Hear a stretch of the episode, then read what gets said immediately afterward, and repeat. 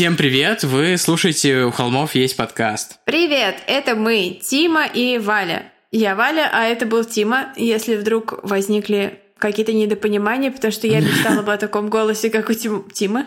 Мужском. Ну, таком низком, sexy voice такой. Ага, привет, детка. Сразу сделаем объявление для тех, кто решит оформить на нас подписку на Boosty.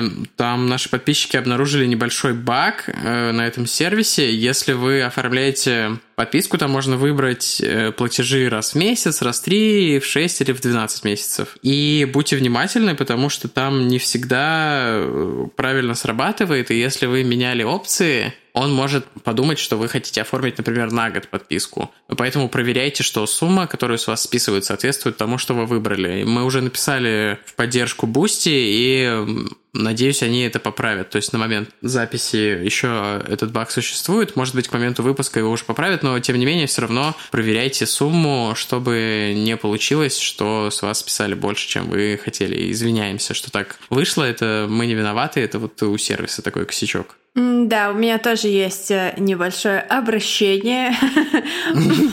Я хочу принести извинения Хренби. Хренби, прости, пожалуйста. Ты знаешь, о чем я? Хренби — это одна из наших старейших, э, наверное, не по возрасту, но по стажу слушателей, слушательниц. И я перед ней несколько накосячила, и я прошу прощения. И Хренби, огромный-огромный тебе shout-out. Ты молодец, мы тебя очень любим. Тима, правда же мы любим Хренби? Да, он кивает и делает сердечко руками. О, что у нас еще из организационных моментов? Из новостей мы разместились в Spotify, но Spotify в России не предлагает послушать подкасты, поэтому если вы слушаете нас не из России, а из какой-то другой страны, где в Spotify подкасты видно, напишите, видно нас там или нет, потому что мы не знаем. Я не могу проверить. Э, я сейчас проверю. Сразу вспоминаю прикол Костика, так видно, так не видно. Но мы не будем ему рассказывать, он не проходит цензуру.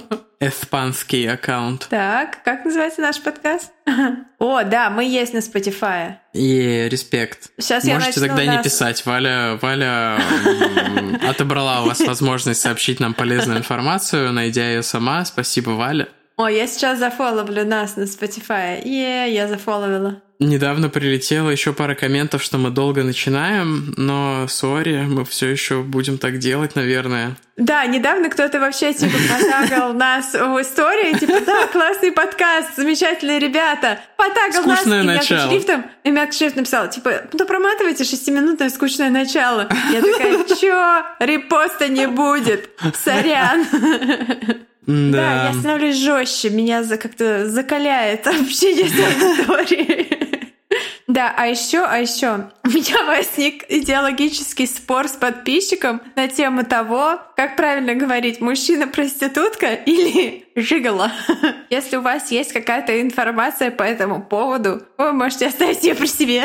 Мне сообщили, Шутка. что мужчина-проститутка — это неправильное использование феминитива, и нужно говорить «проститут», Проститут. потому что это делает типа проститутство. Я не знаю, я просто в терминах, Ну, в общем, которых а- мы с Валей обсуждаем это, потому что нам так написали, а не потому что мы считаем, что проститутство Нет. это существующее или приемлемое слово. Просто э, суть мысли была в том, что если говорить мужчина-проститутка, то это как будто бы проституция это типа женское занятие, хотя на самом деле бывают представители деле различных нет. полов и гендеров. Да, поэтому эм, было бы интересно узнать, какой самый корректный и необидный термин для этого. Вообще, э, уместен ли термин проститутка, собственно говоря, потому что частенько, к сожалению, мы рассказываем истории про маньяков, если вы не знали. Мы рассказываем истории про маньяков, и там, конечно же, очень часто женщины именно этой профессии, да и мужчины тоже, если вспомнить кейс Джеффри Даммера, например, оказываются жертвами. И хочется, конечно, использовать корректные и э, толерантные термины и никого не обижать, в особенности ни в коем разе не принижать и не унижать жертв. Поэтому, если вы знаете, какие термины приемлемые, необидные и допустимые, то, пожалуйста, сообщите, можете написать в директ Инстаграма, потому что я запрашиваю эту информацию, а директ Инстаграма читаю как раз я. И да, пожалуйста, не надо никаких э, гнусных матов и всего такого. Вот это вот вообще как бы нет. Вот это точно недопустимо. Вот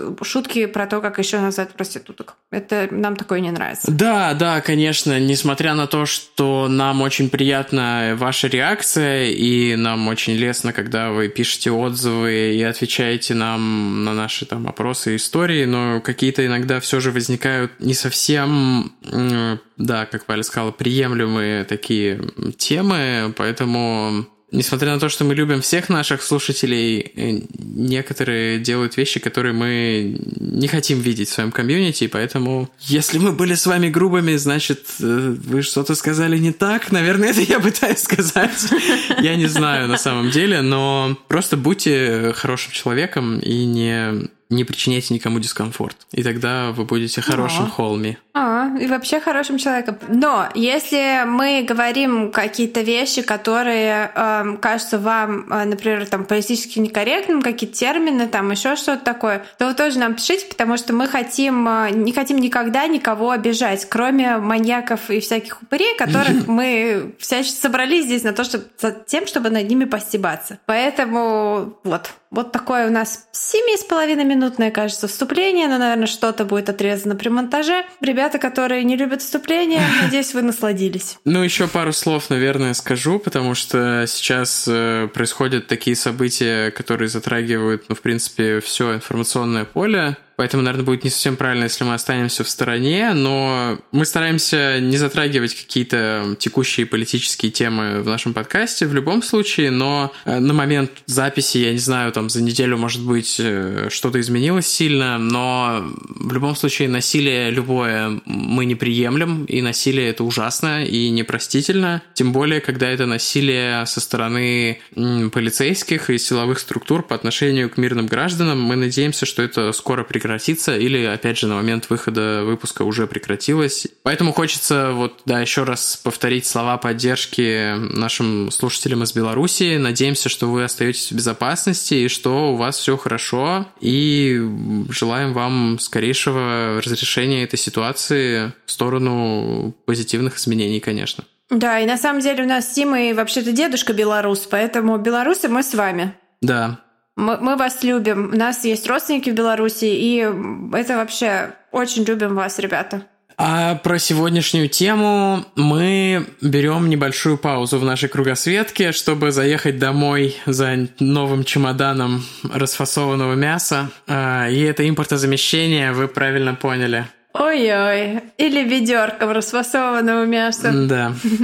Емкостью менее 100 мл, чтобы можно было взять вручную кладь.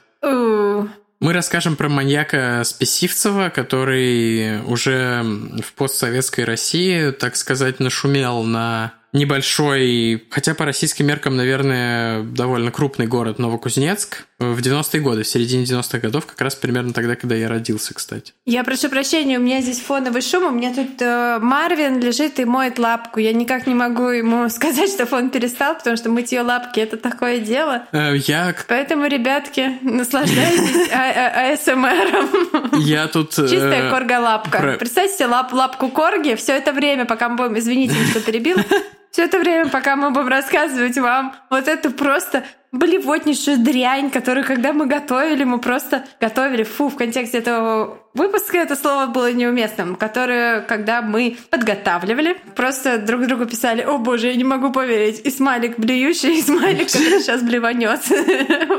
Поэтому ну, представляете себе чистую лапку корги. Да, пока, пока Марвин мыл лапку, я провел пару минут в Гугле и понял, что в Новокузнецке на самом деле население больше 500 тысяч, поэтому это никакой не маленький город. Я просто прошу прощения, у меня искаженные Петербургом и Москвой искаженное понятие крупного города, поэтому я приношу прощение, что так выразился. Пожалуйста, не отписывайтесь и не кидайте в нас э, камнями. Да, кстати, ребят, кто из Новокузнецка, сфоткайте там, как выглядит сейчас дом Списивцева, потому что это было очень классно, когда у нас вышел выпуск про барселонскую вампиршу. У нас есть какой-то слушатель в Барселоне, который просто пошел и сфоткал ее дом в сторе. Подожди, подожди, где? Это было очень клево. Не слышал про такой В Барселоне. Как? А, Барселона. А, в Барселоне.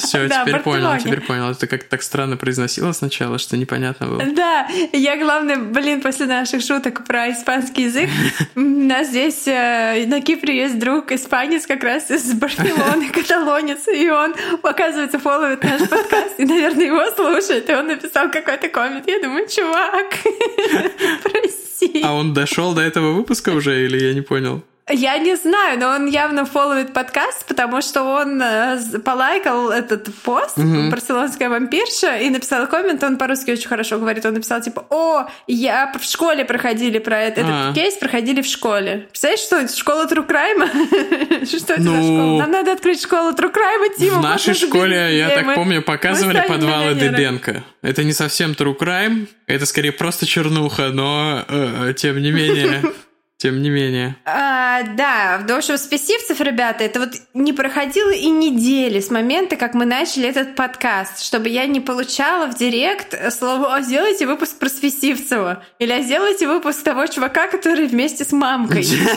Я сначала путалась, потому что был чувак, про него, кстати, недавно мне скидывали, но самый первый раз я узнала про него, когда мне наш папа скинул как-то раз ночью в WhatsApp статью еще до подкаста, до всего. Это был чувак, который а, воровал маленьких девочек мертвых с кладбища и делал из них кукол каких-то, и они жили у него в комнате. И он жил с родителями, родители такие, а, ну куколки, что-то.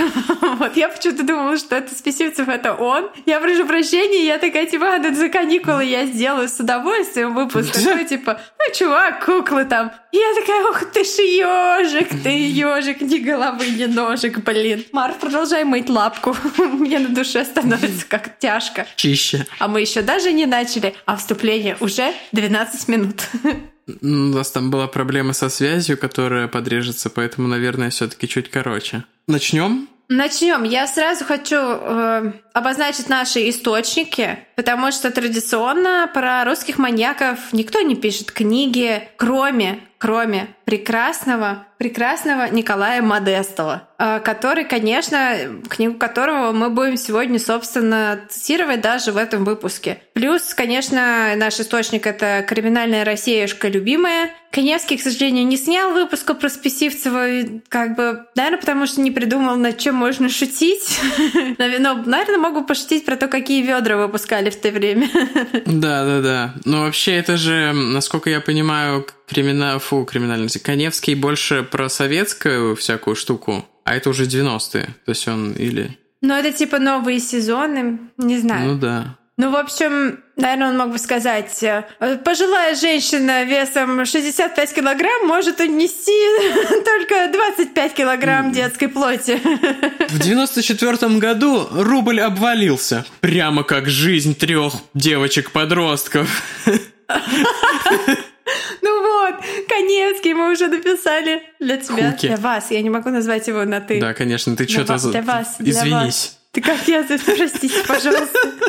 Простите. Вот, и еще на ленте.ру есть довольно хорошая статья, и на serialkillers.ru тоже что-то что мы брали оттуда, по-моему, цитату какую-то. И на Ютубе, я хочу сказать, есть абсолютно мерзотное видео на эту тему, которое вылезает там буквально одним из первых. Что-то Фауст, что-то там называется канал. Так вот, ребята, там чувак, который берет, вообще-то собирает какие-то донаты, там еще что-то. Люди ему там типа 20 человек заплатили, чтобы он сделал этот выпуск. Он просто взял и, ну ладно, криминальную Россию все пересказывают, все грешны. Вот, но он просто читал. Реально, у меня была передо мной книжка Модестова открыта, и он просто читал из нее абзацами текст, ни разу не указав автора, ни разу не указав, что он цитирует, ни разу вообще вот никак не сославшись. Это просто такой дизлайк вообще. Я просто написала там злобный коммент даже на ютубе под этим видео, а, потому что психология маньяков называется. Короче, там нет психологии, один плагиат, 350 тысяч просмотров. вообще просто бу, бу, Я бу. предлагаю челлендж, челлендж. Мы репостнем первую сторис человека, который откопает твой злобный коммент и опубликует скрин в Инстаграме. Мы репостнем э, максимально. А, мы сделаем shout-out Да, да, да. Мы сдел- О, да, мы сделаем shout-out в следующем выпуске.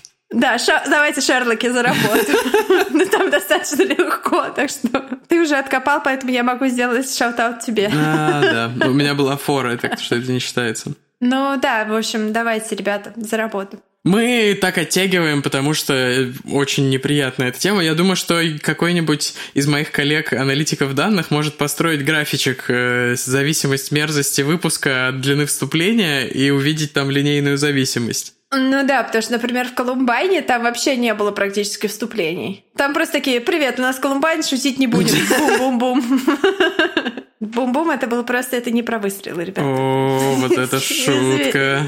Вот это шутка на грани. Это не была шутка, но я подумала, что кто-то может подумать, что это шутка, и решила немного реабилитироваться. Простите. Так, все. Я машу себе на лицо, чтобы прийти в достаточно загробное настроение, которое нужно для того, чтобы рассказывать про этого упырька. Итак, Новокузнецк, 96 год, лето. Как же ужасно лежать в больнице. Особенно летом. И особенно, когда у тебя совершенно ничего не болит. Женя, Настя и Ольга решили, что вообще ничего не случится, если они тайком выберутся из своей палаты после отбоя и отправятся в город на дискотеку. С уже ничего не болит. Они делали так и раньше, и ничего не произошло. Что вообще может с ними случиться? Их трое, у них есть своя голова на плечах, и они, в конце концов, уже не дети. Жене и Насте 13, а Оле так и вообще целых 15 лет. Был душный вечер, хотелось пить. Девочки решили завернуть в универсам по дороге, чтобы купить воды и лимонад, чтобы взять с собой. Они уже выходили, когда у дверей им попалась маленькая аккуратная старушка с тяжелыми сумками в руках. Поправив свои седые волосы, выбившиеся из-под платочка, она попросила девочек, не могли бы они помочь ей открыть дверь в ее квартиру. Девочек не смутила эта просьба, хотя она достаточно странная. Не смутила сама бабуля, которая маленькая и хрупкая и с тяжелыми сумками, и они, конечно, согласились. Они были очень хорошими девочками. Их воспитывали так, чтобы не отказывать, когда у тебя просят помощи, быть вежливыми, милыми Вообще стольких девочек воспитывают именно так, в послушании и беспрекословности, как будто бы специально растят идеальных жертв, которые никогда не скажут вслух, что им некомфортно, что они что-то подозревают или вообще, что у них, в общем-то, другие планы. Благодарность за помощь бабушка обещала поделиться одноразовыми стаканчиками для лимонада, которые купили девочки. Это был хороший обмен, тем более жила она совсем недалеко. Когда они подошли к двери квартиры номер 357 на самом последнем этаже панельной девятиэтажки, дверь им открыли парень и девушка. С улыбкой они пригласили девочек зайти внутрь, на чай, в благодарность за то, что они помогли их маме. Все это было так мило, как они могли сказать «нет». Просто похоже на какую-то сказку братьев Грим, не так ли? Особенно, когда им предложили погладить и почесать за ушком у улыбчивого черного Ньюфаундленда, который высовывался из-за своих приветливых хозяев. Женя, Настя и Оля не слышали, как за ними захлопнулась дверь. Я помню, когда я был маленький, у нас был Ньюфаундленд, я его боялся. Я помню, что его убирали, когда я шел через прихожую, где он тусовался все время. Не знаю, он был клевый. Я его любила, у него был мерзкий характер, но сейчас у меня корги с мерзким характером. Может быть, это какой-то паттерн. Черные собаки. Может, это детская травма. Ну да, черные собаки с мерзким характером. Александр Спесивцев родился 1 мая 1970 года в городе Новокузнецк. В целом его биография это какой-то сплошное попури из историй других серийных убийц, Ctrl-C, Ctrl-V, от доктора Кулика до Ричарда Чейза и Эда Гейна, слэш Эда Гайна, как там э, правильно, напишите в комментариях. Ну, вообще Гайн, но никто так не будет, э, мне кажется, говорить. Все такие, Эд Гайн. По-моему, даже англоязычные источники не говорят Гайн. Потому что правильно Гайн, но все забивают вообще во всем мире. Mm. Потому что если бы он изобрел какую-нибудь вакцину от коронавируса, тогда стоило бы выучить его имя, как правильно произноситься. А так он разделывал бабушек, освежевывал, так что не заслужил подобной чести, Эдик наш. Неловкое молчание. Папа у Списивцева был, мягко говоря, абьюзивным алкоголиком. Он активно изменял его маме Людмиле, о чем, скорее всего, знала вся семья, потому что многочисленные источники пишут, что он ничего не скрывал. Мама Саши была, ну, по классике, мамка маньяка. Из-за того, что он родился то ли с каким-то дефицитом веса, то ли недоношенным. Он, во-первых, рос очень болезненным. До 12 лет она по этой причине разрешала ему спать с собой в одной кровати. И позволяла абсолютно все. И всегда отмазывала его от, в принципе, любых неприятностей. Как таковых друзей у него не было, и в школе он учился плохо. Говорят, его сильно булили. Жили они очень закрытой и обособленной жизнью, ни с кем не общались, никого не приглашали в гости. Когда Саше было 15, его мама Люся, наконец, ушла от мужа, Она долго собиралась, вот наконец решилась. И переехала в квартиру своих родителей на Пионерском проспекте. Кстати, вот да, ту самую, которая войдет в страшный фольклор всего Новокузнецка, но об этой квартире мы скажем чуть позже. Кстати, в процессе подготовки к выпуску нашел сайт, где база данных всех домов, известных убийствами, в том числе дома серийных убийц. Есть сайт, э, типа там листинг всех собственностей ну, может быть, там только в Штатах собственность, конечно, но может быть и везде. И там, типа, что можно купить, что нельзя. Слушай, а нам, э, во-первых, скинь, конечно, мне А во-вторых, я же планирую свою поездку в Штаты на после ковида. А во-вторых, нам скидывала одна слушательница такую штуку, я ее, по-моему, репостила в Телеграм. Только там про Японию было, э, про и про какие-то другие страны тоже, про Азию, по-моему. И там все на японском было. Ну да, позже скажем про эту квартиру и про ее современное состояние. А возвращаясь к биографии Списивцева, помимо болезненности, Саша отличался крайне дурным характером. Ну еще бы, его мама так баловала, во-первых, а во-вторых, ну, он был так себе чуваком, как вы сейчас узнаете в течение ближайших 40 минут. Он был скрытным, обидчивым, подлым, с малолетства устраивал всякие гадости, типа плевал с крыши на головы прохожим, громко слушал музыку. В какой-то момент он очень увлекся Гитлером и нацизмом, писал типа Зигхайль в подъезде и сжигал кнопки в лифте, вставлял спички в замки. И да, это вся информация из такого смешного интервью с его соседом, дедом Борисом. Помимо... Ну, классно, потому что у нас дед Борис. О, все деды Борисы клевые. Валя которая всегда играет в игру найти параллели у мерзких кейсов с нашей жизнью, хоть какие-нибудь. Так что, там дед Борис, он, во-первых, не родственник Списивцева, во-вторых, он реально четкий мужик. Да, помимо этого он, конечно же, совершал мелкие кражи, хотя это на самом деле была у них семейная черта. Мать даже потеряла работу из-за того, что попалась на краже мыла, хлорки и швабер из кладовой школы, где работала завхозом и еще, я так понимаю, подрабатывала там воспитателем на продленке или типа того. Сестра, по некоторым данным, тоже была не так уж чиста на руку, но там все не так однозначно. В какой-то момент Сашу поймали за воровством с поличным. Он пытался стащить радиодетали из школьного радиокружка. После этого было разбирательство, он попал в детскую комнату милиции, оттуда его хотели отправить в так называемую режимную э, спецшколу в Кемерово, ну или в Кемерскую область. Но Людмила каким-то образом его отмазала, и он в итоге остался дома. Сама же она после позорного увольнения из школы устроилась на работу помощником адвоката, а адвокат был э, слепой, слабовидящий. Там же работала ее дочь, собственно, дочь помогла устроить маму вот на эту работу. Людмила приносила с работы почитать материалы дел с фотографиями трупов, и они живо интересовали Сашу. Насколько я понимаю, они там вместе просматривали эм, вот эти прекрасные альбомы с расчлененкой всей семьей. Кого? Вот, пусть э, вообще поднимет руку тот, кто не гуглил или не гуглит фотки трупов. Тема поднял руку. Ладно, вопрос закрыт. Только для дела. Только когда нужно нашим холмис рассказать, что там на фотках. Ну окей, хорошо. Ну вот недавно я с твоей подачки гуглил э, пирсинг своими руками, который мы расскажем О, через... подожди, подожди, подожди. Не через забегай. 10-15, да-да-да. Не буду загонять шарики вперед. Фу. Так вот, Ю. Э, я так понимаю, что у чувака, в принципе, не было шансов с такой мамашей. После восьмого класса, получив среднее образование, он больше нигде не учился и никогда не работал. Он только воровал и жил на содержании матери. Он думал, что отслужит в армии, и типа после этого как-то все наладится, но в армию его тоже не взяли. Он не прошел медкомиссию по статье психического здоровья, и, как написано в одном из источников, вместо армии он поехал в психбольницу. Это очень интересное замещение, конечно. Э, да, его отправили... Конечно. На кратковременное лечение, потому что вот ему диагностировали психическое расстройство,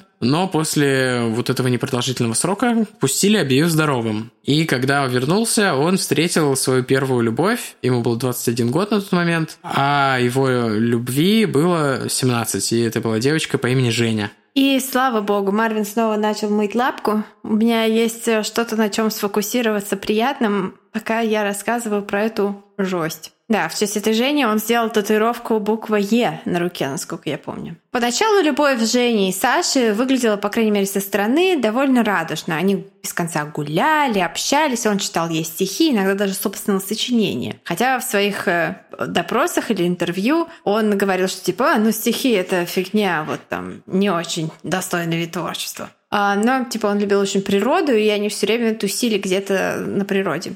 Что это за тема с маньяками и их стихами? Почему все маньяки любят пописать стихи? Они еще и в тюрьме потом любят рисовать всякие картины. Есть такой сайт, где э, продаются, ну, типа как eBay, но только артефакты серийных mm. убийц. Ну, там постоянно продается всякое. Как мы знаем с тобой, и как наши слушатели сейчас узнают, Списивцев сделал холст из собственного тела и проявлял творческое начало о, Господи. Другими способами. Как я забыла, как это называется. Я не хочу. Я, я... Это будет часть подкаста, за которую отвечает Тима. Я просто... Я представляю собой блюющий смайлик сейчас. А, речь уже у Саши и Жени шла к свадьбе. Они познакомились с семьями друг друга. Все вот это вот э, советское сватовство. Мор в уши моет лапку.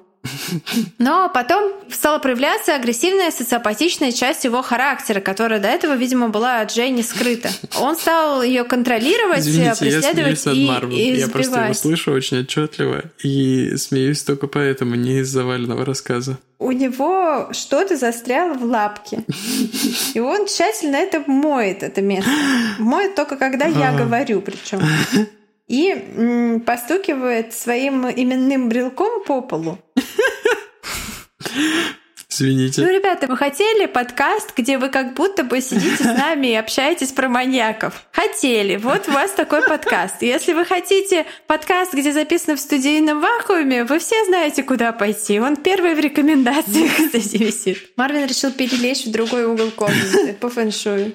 Валя так он ложится. с первого выпуска говорила, давай больше вовлекать Марва. Марв будет нашим третьим ведущим, точнее вторым с половиной. Я такой, нет, что ну. это за фигня? А сейчас Марв просто сам почувствовал э, эту возможность карьеры. Лапка вымыта тем временем. Лапка чистая. Я чувствую запах мокрой лапки в комнате теперь. Простите, друзья, те, кто меня не любит, я знаю, такие есть.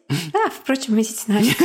В общем, да, э, Саша начал проявлять свои истинные черты характера, а именно свою социопатию и свою жажду контроля. Он стал Женю преследовать, там, кому ты звонишь, где ты была, бла-бла-бла, и даже избивать. Так что однажды девушка даже попала в больницу с черепно-мозговой травмой. Но Списивцев вломился и туда, и при свидетелях избил ее кулаком в живот. По поводу того, что произошло после этого, источники расходятся. Где-то говорится, что он обманом заманил Женю, которая решила навсегда порвать с ним к себе в квартиру, а где-то, что девушка простила его и даже переехала жить, собственно, к своему абьюзеру. Так или иначе, Женя оказалась в печально известной квартире 357, с которой она уже никогда не вышла. По неизвестным причинам семья Жени подала заявление об ее исчезновении только через месяц после того, как она оказалась в этой квартире. Конечно, след привел полицию, милицию домой к Списивцеву, но было уже поздно. Женя была мертва уже какое-то время, ее тело мумифицировалось и усохло до размеров 12-летней девочки. Кожа была покрыта гнойниками. Она лежала в кровати Списивцева, он рядом с ней. Экспертизе так и не удалось на 100% определить, умерла она от истощения или от сепсиса. Сам же Списивцев утверждал, что Женя просто очень болела и отказывалась есть, а он, такой ангел, за ней ухаживал, но ничего не помогло. К этому моменту он, кстати, жил один. Мать и сестра съехали с этой квартиры к себе на дачу, чтобы не мешать семейному быту молодых. Мать только приносила ему продукты и деньги. Спесивцев обвинили в нанесении тяжких телесных повреждений, приведших к смерти, потому что факта убийства установлено не было. И в 1992 году по решению суда он был направлен на лечение в психиатрическую больницу для душевнобольных преступников в городе Орел. Ему был поставлен диагноз шизофрения. Он провел там три года и вышел в 95-м, типа здоровым человеком, по мнению врачей. И вот это прям прямая отсылка к Ричарду Чейзу, по-моему. Типа шизофрения, но он здоров. Несмотря на то, что он отгрызает головы птицам. Но, конечно, эти три года в больнице среди интересных людей не прошли для Списивцева без приключений. Он приобрел там две крайне полезные и приятные вещи сифилис и э, самодельный пирсинг пениса. Вот здесь я передаю микрофон своему соведущему. Я не был знаком с этой концепцией ранее, до подготовки к этому выпуску, чтобы у вас не создалось ощущение, что я специалист по самодельному пирсингу пенисов. Тим такой, да, кстати, у меня есть дополнительный инстаграм-аккаунт,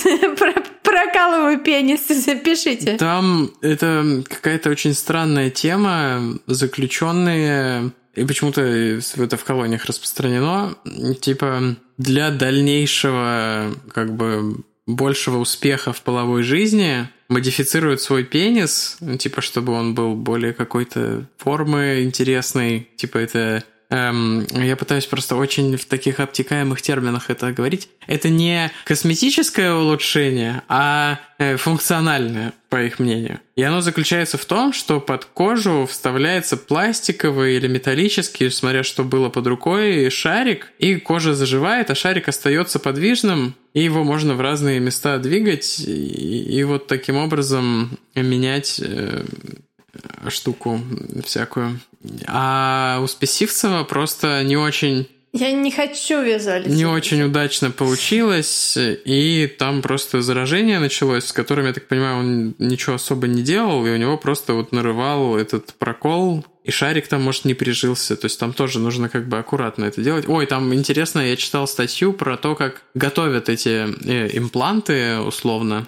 Э, там их сначала шлифуют по-всякому, чтобы не осталось на них э, зазубрин, который, ну, за который может ткань зацепиться, чтобы он не вжился в мясо, ну и не царапал. А потом последние несколько дней их носят во рту и полируют языком, чтобы даже мелкие трещинки отполировать. Ну, интересно, я фотки ну, а в интернете нашел. Выглядит э, специфично, конечно. Ну а что вы хотели? Подкаст с Джессию? Вот вам подкаст с Джессию. Джессию внутри пениса. В общем, обратно в мир здоровых людей Саша вышел полным сил, человеком, готовым на новые интересные свершения. А, мать поселила его обратно в квартиру на Пионерском проспекте, и Спесивцев там оказался предоставлен сам себе. Мне очень нравится, что он, они жили на Пионерском проспекте, такая, учитывая возраст его жертв. Ну да, да. Черный юморочек. Там он начал дружить с бомжами и алкоголиками, которые обитали на железнодорожном вокзале и, в принципе, вокруг там в таком относительно неблагоприятном на тот момент месте. Они вместе пили, и я так понимаю, что так... он э, искал у них утешение. Россия 90-х. В этом неблагоприятном районе Валя поясняет, в каком именно. Эм, да, ну то есть, я так понимаю, он искал у них там сочувствие и как бы жалости, что он их угощал алкоголем, а они за это его выслушивали и сочувствовали его проблемам, в том числе нарывающий от гноя пенис. Они вместе пили, но таких развлечений Саше было мало, и они быстро ему наскучили. В феврале 96 -го года на этом же... рассказывать бомжам про свой пенис. Я не понимаю, это что угодно, но не скучно. Ну, это слишком однообразно стало. Типа, ну что мне поделать? Блин, что, опять идти, что ли? Так вот, в феврале 96 -го года на этом же самом... Эй, чувак! А, нет, я тебе уже рассказывал. Извините, пожалуйста.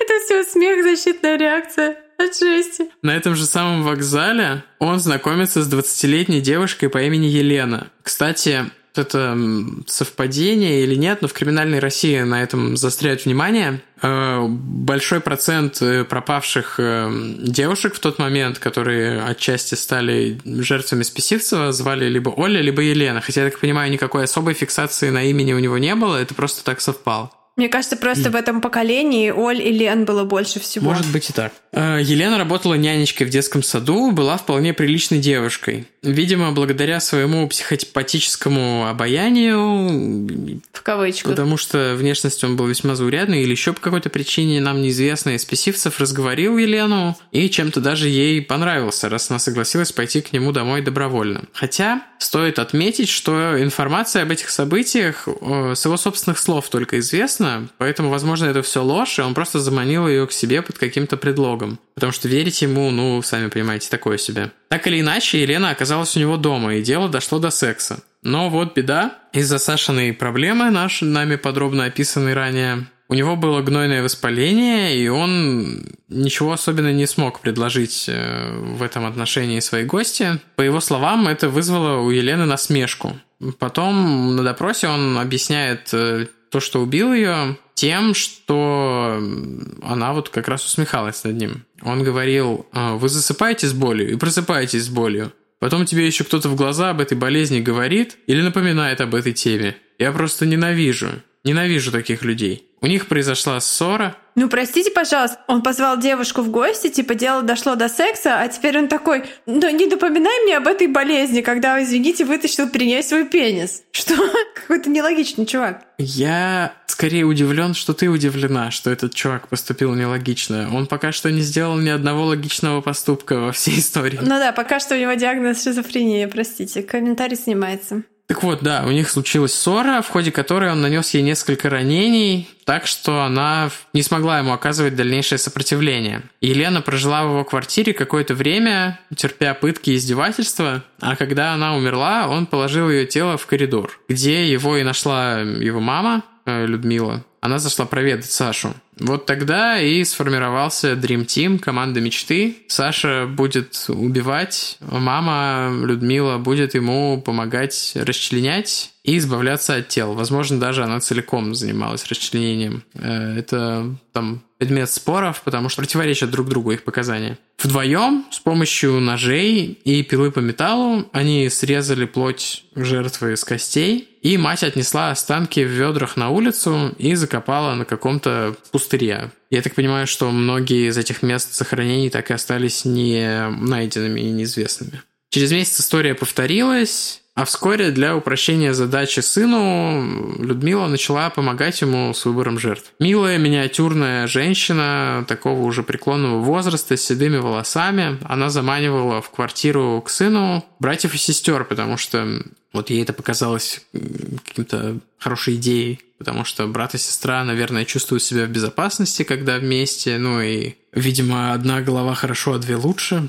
Эм... Ой, ой, ой, ой, шутки на грани. От рук Списивцева погибли Саша и Оля Носовец. Им было 10 и 11 лет, соответственно. А потом, тоже в 96 году, но уже в мае, Ира и Дима Воробьевы. Им было 12 и 14. Видимо, именно тогда Списивцевы поняли, что, в принципе, с детьми все гораздо проще. То есть, эм, они слабее, их проще убедить, Ой, мне пришла в голову мысль. Смотри, а что если она выбирала, мамаша выбирала брата и сестру, потому что она каким-то образом проецировала свой... У нее же тоже мальчик и девочка, сын и дочь. Ну, вообще, я так понимаю, что она тоже, типа, full-time психопатка, мама спесивца. Ну да.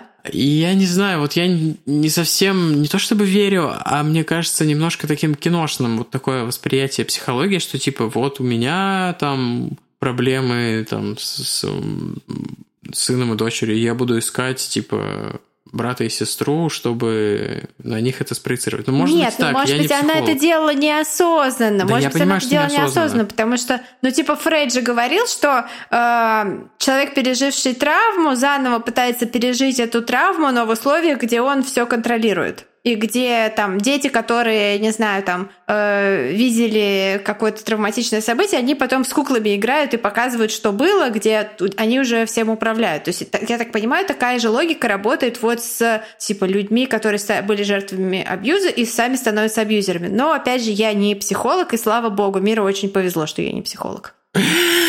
Ну, может быть так, может быть также, ну вот я читал какую-то м, аналитику, что Спесивцев, когда убивал мальчиков, то это был вот такой акт самоубийства и ненависти к себе. О, с психологической точки зрения, не знаю. Так вот, э, спесивцы поняли, что с детьми проще, как бы и меньше сам размер останков, от которых избавляться. Это такая очень психопатичная тема, очень практический, практический подход к человеческой жизни. Эм, ну и вот так получается, что типажа-то по большому счету у них э, никакого не было, потому что жертвами будут и взрослые женщины тоже. Ну, то есть как не было? Наверное, это самый вот такой э, ужасный, подлый, гадкий вид э, типажа. Они выбирали самых беззащитных, кто попадался им под руку. Когда вот у Саши Спесивцева случался очередной порыв, он выбирал себе какую-то случайную жертву. Ну или же они осознанно брали во внимание исчезновение кого-то, кто окажет наименьшее сопротивление. Именно, кстати, исчезновение... Ну, как Печушкин, такой же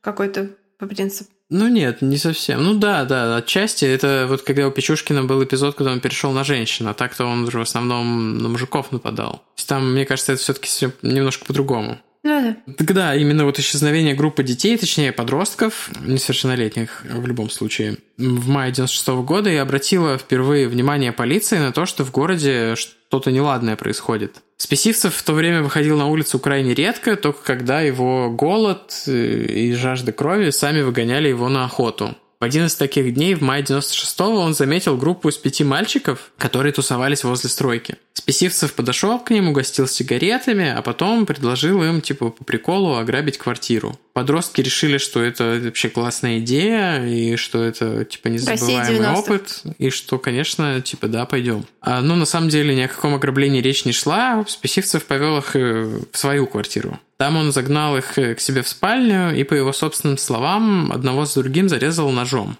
а тела свалил в кучу в коридоре до прихода матери, чтобы она со всем этим разобралась. Вот как раз Валя упоминала сайт serialkillers.ru, там приведена цитата, которая объясняет тот факт, что Списивцев, будучи сексуальным маньяком, убивал не только девочек и женщин, но и мальчиков-подростков, но не по причине того, что он был бисексуален, а вот как раз из-за той концепции, которую мы уже затронули. Один из криминалистов МВД Юрий Антонян пишет, насколько мне позволяют судить другие случаи, он в лице этих мальчиков совершал как бы символические самоубийства, он убивал сам себя. Это было самоубийство на психологическом уровне. У него, несомненно, было несчастливое детство. И вот он, убивая этих мальчишек, как бы убивал каждый раз самого себя, погибая и тем самым избавляясь от всех психотравматических переживаний, которые у него были. Так это или нет, конечно, неизвестно, но совершенно ясно, что избавляться от детских тел ему помогала именно мать Людмила. Через несколько недель из местной реки, которая называется Аба. Она протекала не так далеко от их дома, все еще протекает, потому что и река, и дом на месте. Рыбаки отдыхающие стали вылавливать куски трупов, а точнее части тела детей. Эти находки повергли Новокузнецк в шок и панику, и была сформирована специальная группа по расследованию с участием в том числе и московских сыщиков. То есть приехали опытные коллеги из столицы. Теорий было очень много, от похищения с целью выкупов, которые как бы выкупа не дождались, и торговли органами, ну и, конечно же, сатанисты. То есть э, в криминальной России очень смешно показаны сатанисты. Оказалось, там диктор говорит, оказалось, что сатанизм этих э, молодых людей ограничивается прослушиванием музыки в стиле heavy metal. Ну вот, конечно, они были ни при чем. И ношение соответствующей одежды. И показывает такой просто обычный длинноволосый программист сидит такой в офисе какого-то полицейского. Да, конечно, они, да, были ни при чем, но было несколько подозреваемых, э, были всякие слежки, операции, план перехват, но все это зря. Кроме, конечно, того, что в Тольятти случайно поймали другого лютого маньяка, убийцу, педофила. Возможно, мы про него вам тоже когда-нибудь расскажем. Да, собственно, по какой-то причине криминальная Россия больше, большую часть выпуска посвящает именно этому расследованию и поимке этого маньяка, хотя выпуск номинально про Спесивцева. Но, то есть там все были уверены, что это дело рук одного и того же человека. Эм, и там, да, очень хорошо, драматично все показано в красках, как криминальная Россия любит эм, красочно, чтобы не говорить чернушно. Там расчлененка, которую бдительные граждане, как Валик любит называть, атрибутируют... Ну, это чуваки с форума, с этого, с serialkillers.ru. Я там читала всякие комментарии, там все такое, и они писали, что а, в криминальной России половина выдумана, типа там драматизировано. И... Да, я помню, понял, да. Я смотрел большой разбор, что там одни и те же люди показаны как э, участники разных дел, что если там внимательно посмотреть, можно найти повторяющиеся фотографии. Да. Вот. Но серия прикольная. Ну, серия да, из наверное. хороших. Самое ужасное, что было в этой серии для меня, это кадры в перебивках, кадры из снафа этого чувака, я забыл, как Сливко. Это самое ужасное, что было в том выпуске. Ой, да. На самом деле, криминальная Россия вообще, ну, снаф Сливко — это одно из самых вообще ужасных вещей. И они его показывают без предупреждений. То есть я бы хотела за несколько секунд, чтобы я успела нажать на какую-то кнопку skip-skip, чтобы не говорить, а сейчас будет снаф Сливко. Я такая, скип, отлично, все. Я не хотела это видеть. Эм, полиция занимается проверкой всех эм, осужденных за преступление на сексуальной почве, людей с психиатрическими диагнозами, но делают вот свою рутинную работу, как вы уже знаете, если это ваше не первое импортозамещение. Но проблема в том, что при выписке из больницы в 95 году из Списивцева не отметили в нужном документе, или персонал не переслал его как бы дело участковому в Новокузнецк по месту жительства, или типа того. То есть там какая-то заминка. Вот насколько я сталкивался со всеми учреждениями такими э, медицинскими, там нужно же самому пойти и везде отметиться. Он просто забил, и его, наверное, не отправили. Ну, может, конечно, и халатность врачей имела место, но в любом случае документы о том, что он ну, фиг знает. Вышел и лечение в кавычках закончил. Не поступило его участковому врачу и в местный вот этот вот, как это называется, психоневрологический диспансер. Потому что, в принципе, после того, как он признан здоровым, он должен был предстать перед судом как уже дееспособный чувак за убийство своей жены, ну не жены, а невесты. Жени. Но его не было в этих списках, потому что вот эта фигня с документами случилась, и ему поэтому удавалось скрываться так долго, а так бы они просто пришли по адресу и сказали бы, так вот ты, да вот трупы, как бы давай, собирай вещи, ты уходишь в тюрьму навсегда.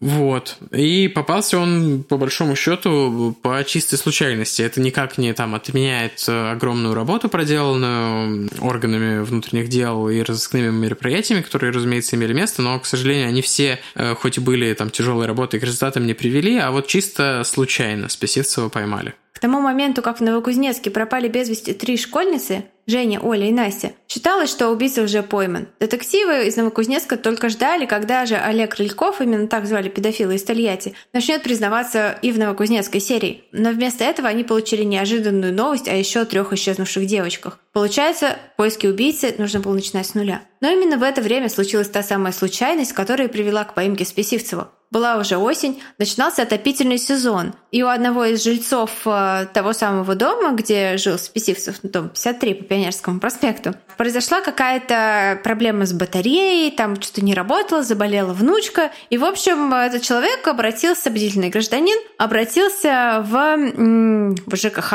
со словами «давайте-ка почините мне батарею». И э, сотрудник ЖЭКа, какой-то водопроводчик, начал обходить квартиры в доме 53 все подряд, чтобы определить, где же проблема из-за которой не работает батарея в одной из квартир.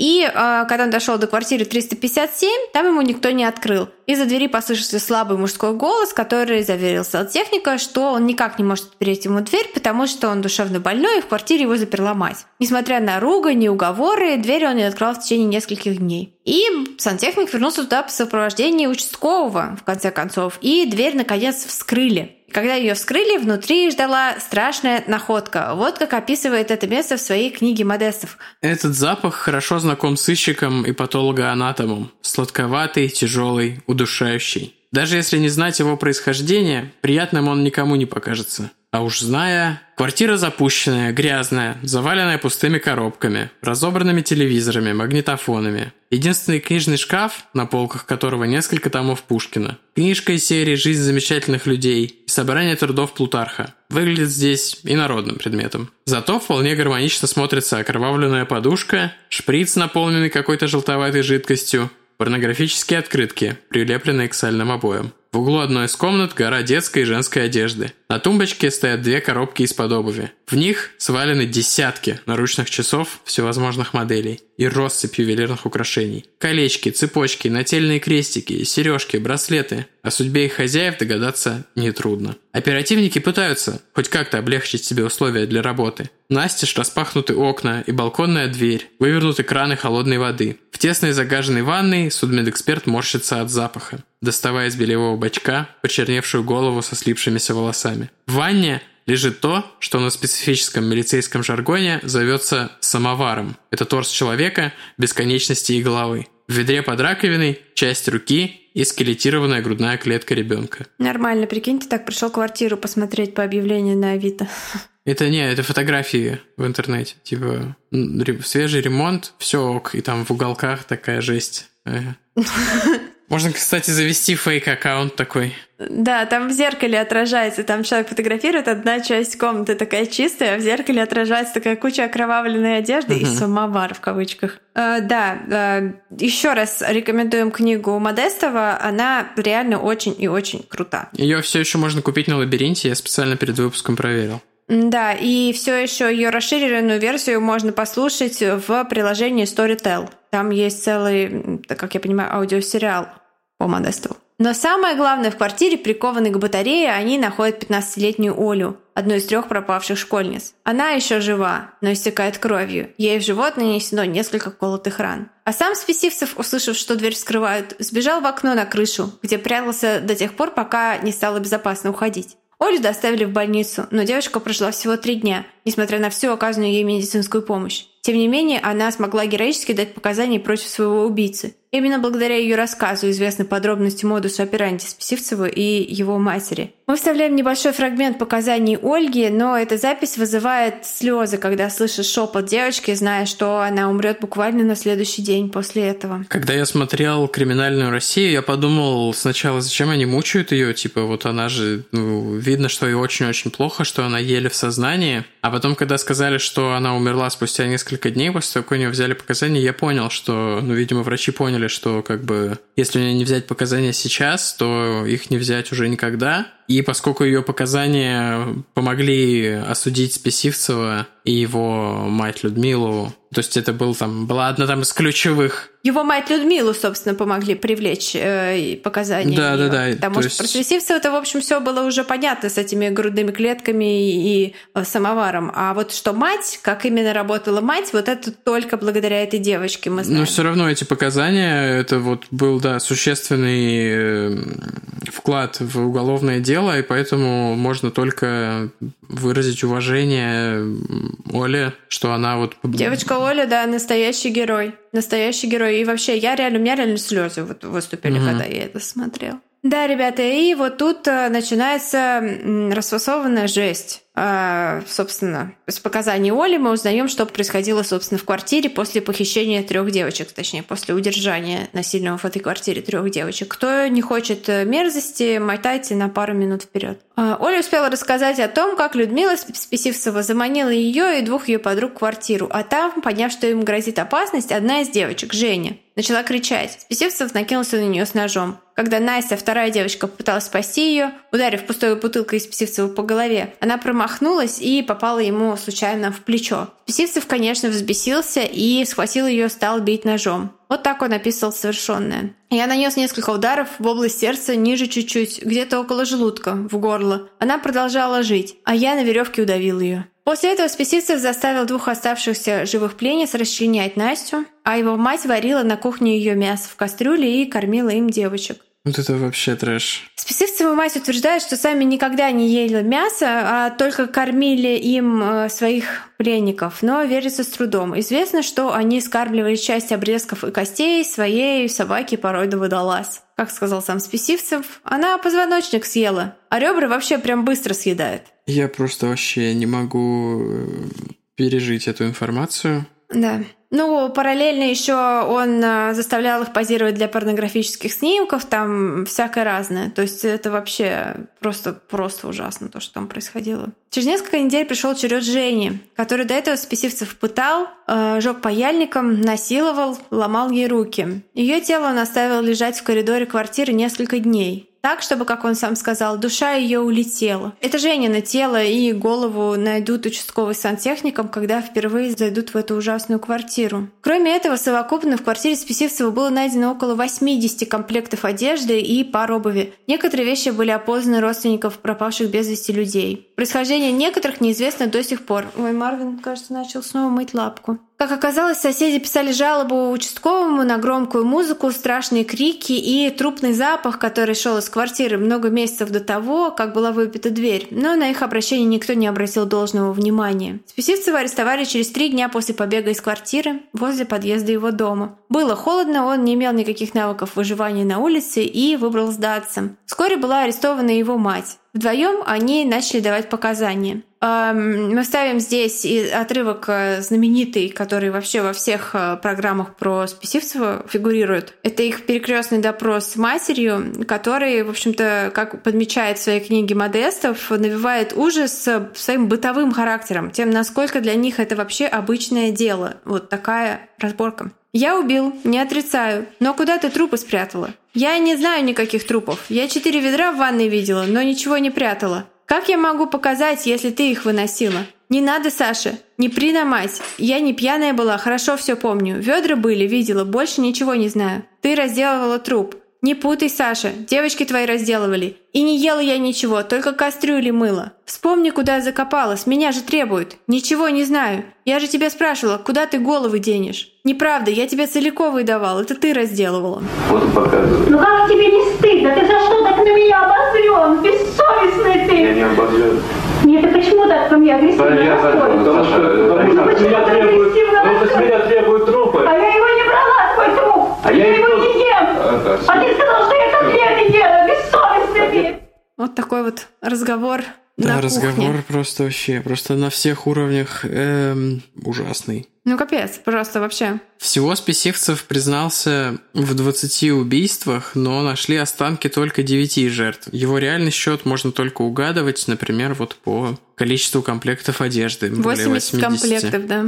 Тем не менее, вначале его осудили только за нескольких, потому что по остальным собирались улики. Тем временем наступил 97-й, и Ельцин отменил смертную казнь. Это даже немного разочаровало самого Списивцева, который рассчитывал продать свою голову на исследование за, не знаю, пару пачек сигарет или типа того. Изначальный срок 10 лет, к которому его приговорили, был отменен по причине того, что его снова признали невменяемым и отправили в психиатрическую лечебницу. Говорят, он сидит в крыле, из которого никогда не выписывают. Да и по закону, если его даже выпишут, его ждет суд за все остальные убийства. Но каждый год э, в интернете появляются фотографии типа Списивцева на свободе, хотя, ну, реальность этих фотографий очень, ну, сомнительная. Думаю, что не допустили бы его освобождения. Есть информация, что в больнице он живет хорошо, он оформил инвалидность, ну, не сам, а получил эту инвалидность, и государство начисляет ему пенсию, но не очень большую. Он занимается разными хобби и переписывается с мамой, они до сих пор общаются. Говорят, он даже начал писать книгу. Его мать получила 13 лет, а сестру не судили. Его мать на свободе, то есть она вышла уже лет 10 назад примерно. И по информации, датированной мартом 2019 в квартире 357 был проведен капитальный ремонт, после которого она должна была быть выставлена на продажу. Мы не знаем, как там все в итоге было, но вот возвращаясь к теме маньячной недвижимости, может быть, ее можно купить где-нибудь на Авито. Да, если вы работаете в Новокузнецке в каком-нибудь агентстве по недвижимости э, или просто живете в Новокузнецке, посмотрите, не сдается ли эта квартира по приколу, просто попроситесь посмотреть ее. Сделайте нам виртуальный тур. Ну, интересно же. Ну да. Меня вообще поражает, конечно, то есть это панельная девятиэтажка. Там же все слышно, там же все чувствуешь, когда кто-то что-то готовит. Ну вот я жила в панельном доме, все слышно, там слышно абсолютно все. Как можно? Ну хотя нет, они же писали обращение. Ну да, там писали обращения и на запахи, и на... Так, собственно, это важный момент, кстати. Хорошо, что ты сейчас это упомянула. Там участковые очень виноваты. То есть писали кучу обращений на шум, на крики, на музыку, на запах, на там, вонь, на странные типа какие-то события. А участковый такой, а, да пофиг, и не проверял все это время. А если бы проверил, то спас бы несколько жизней. Ну, участковый такой типа, а, ну там же шизофреник живет. Ну да. Ну да, ну да. Ну, конечно, ребятушки, я хочу сказать, что подготовка этого выпуска просто э, убила кусочек моей души, поэтому мы пару недель воздержимся от э, серийных убийц и будем рассказывать вам какие-то более Альтернативный true crime. Да, какой-то более альтернативный крукрайм, крукрайм, крукрайм. Круто. Потому что нужно, нужно это, как э, в косме- магазинах парфюмерии, немножко это занюхивать кофейными зернами. Перерывах между выбором разных э, парфюмов, потому что это ребята уже, да. Во снах мне, конечно, еще не является, но я чувствую, скоро начнет. Кстати, хочу сказать, что на serialkillers.ru нашла упоминание о фильме «Дело Списивцевых», которые якобы снимали какие-то близкие к МВД источники, какие-то там есть прям ответы на все вопросы, но сам фильм я найти не смогла. Если вы знаете что-то про этот фильм, скидывайте ссылочку в чатик в наш Телеграме. И да, да. Спасибо большое книге Модестова за то, что она существует, потому что источников, которые не просто... Ну, то есть это бывший полицейский написал книгу. То есть это написал книгу человек, который понимает и который имеет доступ к первоисточнику, к этим вот делам, к людям, которые их э, раскрывали. В некоторых расследованиях он и сам участвовал. И поэтому здесь, э, то есть не всякий источник является ценным. То есть когда это просто какая-то статья, да, там может это быть э, додумкой журналиста, да, то есть это не факт, что подтверждено реальной информацией. А эта книжка, то здесь я уверена в источнике. Поэтому спасибо, что она есть потому что как-то информации очень мало. Я надеюсь, что э, мода на True Crime придет в Россию по-настоящему, и информации будет гораздо больше, чем просто какие-то факты. Ну, где-то же эти архивы лежат, да? И люди, которые участвовали в поимке многих, все еще живы. Ну да, например, какую-нибудь вот полноценную книгу, да, хочется написать. То есть хочется прям пойти просто, раскопать все архивы и написать книгу про какой-нибудь кейс, который уже раскрыт, где нет никаких, э, скажем так, спорных моментов, где все и так понятно, и просто, ну... Ну, где все приговоры приведены в исполнение. Типа того, да. И э, просто хочется что-то такое. Мы готовим для вас... Неужели самой придется? Готовим для вас э, не, не такую книгу, но готовим для вас много всяких прикольных штук. Например, вот у Валя погорела в начале на это плагиаторское видео. У нас еще будет, скорее всего, либо выпуск, либо в каком-то другом формате. Мы пока не решили обзорчик на True Crime книгу, собственно. Несколько книг на целого True Crime автора, который является фальшивкой. Ну все, все, не будем пока раскрывать э, много деталей, но это будет вот интересный новый формат для нас. Эм, готовим для вас новые выпуски все время, конечно же, всегда. Э, возможно, скоро будет розыгрыш книжки, которую, мне кажется, многие из вас захотят получить свою коллекцию, поэтому подписывайтесь на Инстаграм, все розыгрыши у нас там. В Телеграм-чате у нас там активная беседа внутри комьюнити, очень из разных мест, из разных стран даже подписчики там общаются. Что еще? Подписывайтесь на Boosty, нам всегда очень приятно видеть вашу поддержку, и большое спасибо тем, кто нас уже подписался. Да, спасибо большое за ваши лайки, share, отзывы. Если вам понравился этот выпуск, напишите нам отзыв э, в на той площадке, где вы нас слушаете, но э, заметила такую фишку с отзывами в Apple подкастах. Если вы там один раз уже написали отзыв и хотите написать типа новый отзыв, то вы можете там опубликовать только один отзыв на один подкаст. Поэтому, если вы типа не можете на каждый выпуск писать отзыв, только целиковый отзыв на весь подкаст в целом. Поэтому некоторые я вижу люди раз в пару недель обновляют свой отзыв, типа меняет, я вижу то, что тот же самый автор, но типа меняется содержание отзыва. Ну, вы имеете право изменить свое мнение о подкасте. Я вас его не лишаю, просто рассказываю про такую штуку. Спасибо большое. У меня даже выпал наушник из уха. Амар домыл, наконец, свои ноги. Ты еще говорила, что фамилия Списивцева тебе напоминает какого-то персонажа из русской классики. Золотого ну да, века. у него такая вот э, какой-то Салтыков-Щедрин, Достоевский такой типа, и он еще такой типа маленький человек. Такой типа спесивцев. Шинель ну, да. какая-то, короче говоря. Даже Гоголь. Вот такой вот получился у нас выпуск импортозамещения. Как всегда, российский кейс оказался гораздо более дистербинг, чем, например, «Мама и папа убийцы» из предыдущего выпуска про семейку Вест. Потому что свое родное ближе, ближе к телу как-то. Вот. Большое спасибо и рады будем услышаться через неделю или в понедельник, если вы слушаете истории слушателей. И пока. Пока!